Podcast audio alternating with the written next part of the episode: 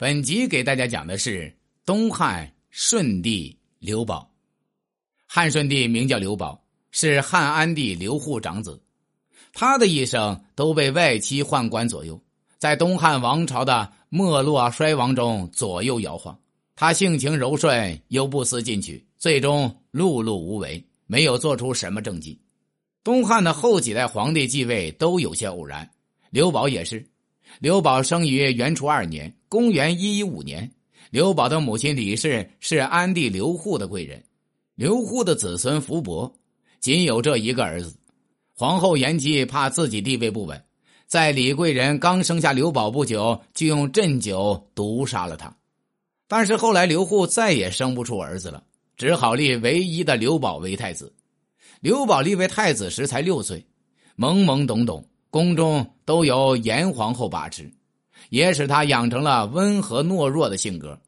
延光三年（公元一二四年），刘保十岁时，严皇后看他逐渐长大，怕他以后会为自己的生母报仇，就诬陷他谋反。刘祜昏庸无能，也不辨真伪，听信了皇后的话。十月，废了太子刘保，贬为济阴王。延光四年（公元一二五年）三月，安帝在南巡途中死了。随同的严皇后等人害怕回京后朝中大臣会拥立刘保称帝，便密不发丧，只说皇帝在病中，等回到京城才宣布消息。这段时间，严皇后等人已经谋议好了，派人去迎立冀北王刘寿的儿子北乡侯刘毅为帝。刘毅年纪幼小，根本不可能理政。严皇后立他就是想像邓太后一样自己掌权。可惜刘烨实在是命短呐，只在位几个月，还没来得及改元，就于十月底病死了。严皇后就用同样的方法，密不发丧，继续物色合适的皇帝人选。不过这次严皇后就没有这么顺利了。小皇帝死了，别人不知道，但宫中的太监不会不知道。宦官们早就对严皇后专权不满了。十一月，中常侍孙成。联络众太监在宫中发动政变，孙成等十几个人在宫中德阳殿秘密集会宣誓。几天后，孙成等人举刀杀向章台门，他们杀死了严氏的心腹宦官，其中老资格的宦官李润见机也投入了孙成等人的阵营。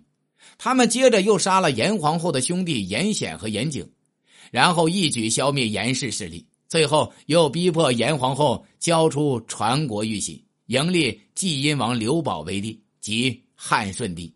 第二年改元永建。刘保即位时十一岁，皇位是他的，但皇权却不是他的。严氏一族被诛杀，外戚的势力小了，而宦官的势力又大起来。宦官们帮刘保取得了政权，就开始邀功要权。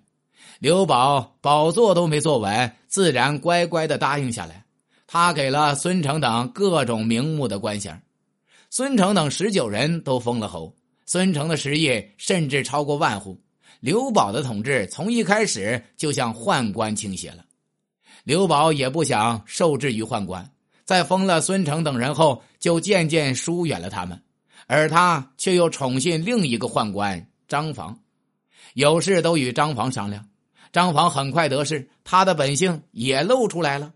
他倚仗权势，胡作非为。有个正直的大臣司隶校尉于许，收集张房的罪证，上书弹劾。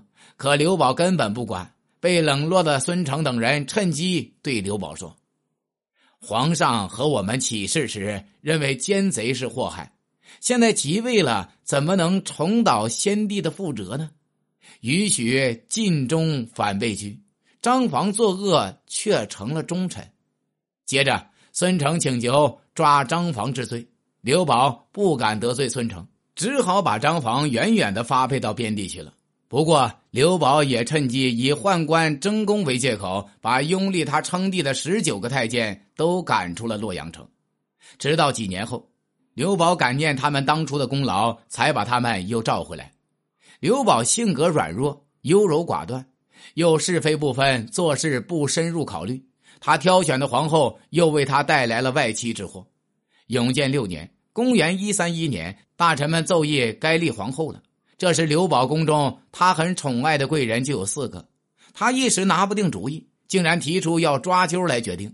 一些大臣都觉得荒唐可笑，便进谏说：“立后是朝廷大事，要抓阄让神灵决定，自古从未有过。应把德行放在第一位，以经典所论为依据，以圣上思想为裁断。”刘宝这才没有坚持。而四个贵人中，梁贵人最有心机。梁贵人名叫梁娜。父亲是屯骑校尉梁商，平时顺帝经常招梁娜侍寝，后宫妃嫔自古以来都以得到皇帝的宠爱为荣。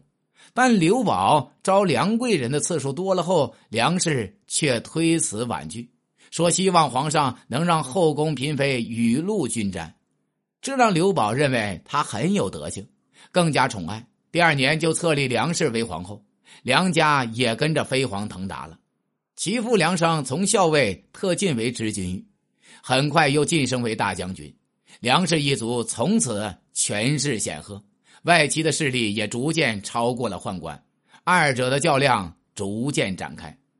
刘宝在政事上很无能，从他亲政以来，内忧外患是不断。永建三年（公元一二八年），洛阳地震，汉阳地裂。